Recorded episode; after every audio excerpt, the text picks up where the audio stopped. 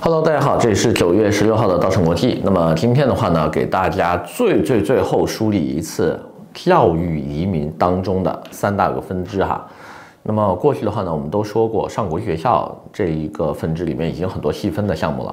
那么中间呢，我们也介绍过华侨生，也介绍过国际生。那么今天的话呢，我们一次性的把他们的这个内容啊梳理一遍，让大家更好的区分，就是你做什么样的类型需要办什么样的身份。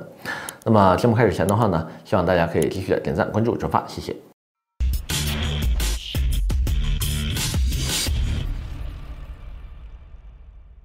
Hello，那么今天的话呢，给大家介绍一下哈，就是为了教育移民，或者是把移民的目的啊作为这个小孩教育，然后所有的家长去考虑移民这件事的时候呢，如何做区分啊？我到底是要一个外国的长居呢，还是要永居呢，还是要入籍拿护照呢？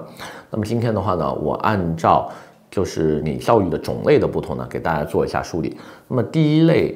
国内的家长需要办呃移民身份的时候呢，有可能会是因为小孩要上国内的国际学校。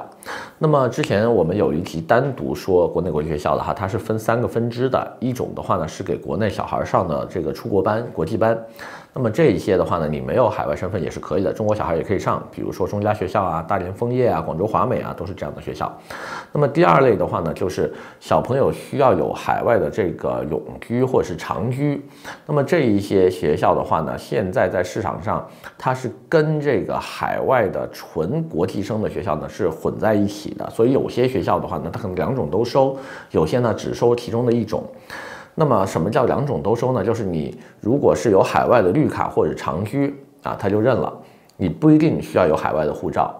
那么还有一种的话呢，第三种就是只收海外护照的，就是说中国小孩一律不收啊，长居永居我都不算，因为你长居永居也好，你多长的居也好吧。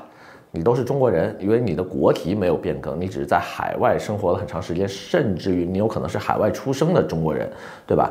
但是呢，你只要是中国人，OK，那我这个国际学校就不收了。外籍的小孩的话呢，不光要求小朋友有一个外国护照就行了，因为外国护照你去淘宝上面给你，对吧？几几百块钱整一个下来，也没人知道真假呀，对吧？那怎么办呢？这些学校的话呢，要求小朋友有这个外籍护照，不但指父母其中一方也得是外籍，并且呢有中国的合法签证，也就是说你一定要在海外签中国签证才能来到中国，这样呢我能保证你是合法入境中国的。那这样子也就同时意味着小朋友跟其中的父母一方已经丧失中国国籍了，在中国有可能会面临注销户口跟身份证的这个。呃，尴尬情况，所以的话呢，一般家长要做这一步的时候呢，一定要慎重，对吧？你上了一个国际学校，那你看你是出国班啊，中国小孩上的出国班呢，还是说有个绿卡就行，还是最后这种要全家换护照才行？你要想好。那么这是第一个大类，第二个大类的话呢，就是针对华侨生。华侨生什么意思呢？海外华侨回国参加高考，这个呢是国内很多高三的孩子为了。就是避免千军万马过独木桥，参加国内高考这种内非常内卷的竞争呢，选择的一个路径。一般父母会在初中阶段就帮他规划好。那么华侨生的定义非常简单，港澳台侨胞、海外华侨都属于这个范畴。那么他们呢也不需要，就是说呃有第三国的护照啊，就就因为因为毕竟这些地方是属于中国的嘛，对不对？港澳台属于中国的嘛。那么海外华侨的话也是中国人嘛，只是生活在海外或者有海外的绿卡或者长居。那么这些小朋友的话呢，参加国内高考的时候呢，他就不用竞争这个本地生的这个国内大陆本地生的高考了，走的是华侨生联考，一样可以报考国内的一本、二本啊、大专这些高等院校。那么他们的这个华侨生联考的话呢，会比大陆的高考。容易很多。首先的话呢，分数线是不一样的。一本的分数线三百多分就可以了。那么，呃，sorry 啊，一本分数线四百多分，二本分数线三百多分，并且的话呢，文科不考政治，理科不考这个生物，而且的话呢，他们的这个呃这个最后的联考之前的话呢，一般在。就是考试前的那个暑假还会有一个加强班，这个加强班的话呢，很多时候是有真题题库的哈，注意啊。所以上这个培训班，你说上想上九八五跟二幺幺的话呢，会比呃大陆的这个呃高考学生会容易很多。那么这是华侨生这个类别，是针对高考的。那么还有最后一个类别就是国际生，国际生这个类别的话呢，也是针对高考这一个环节来适用的。但是他们跟华侨生还不一样，因为华侨生呢是中国人，他只是有海外的长期的居留。那么国际生的话呢，很多时候就已经不是中国籍了哈，也不是港澳台的了，那可能是美国人啊、加拿大人啊。澳大利亚人，对吧？或者是你买一个小国的护照，变成那个国家的公民，那么这样的一些学生来国内参加高考的时候呢，你就不再适用国内的高考制度以及华侨生联考制度，而是单独的走留学生制度了。因为你是海外外国人来中国留学。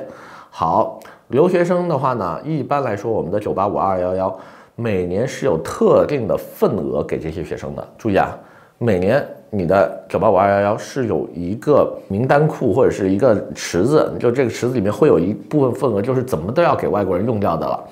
那这个时候的话呢，一般怎么样录取你呢？首先参加汉语考试，那我相信这个大家都是超级容易的。第二的话呢，就是看你当地的文化课的水平成绩。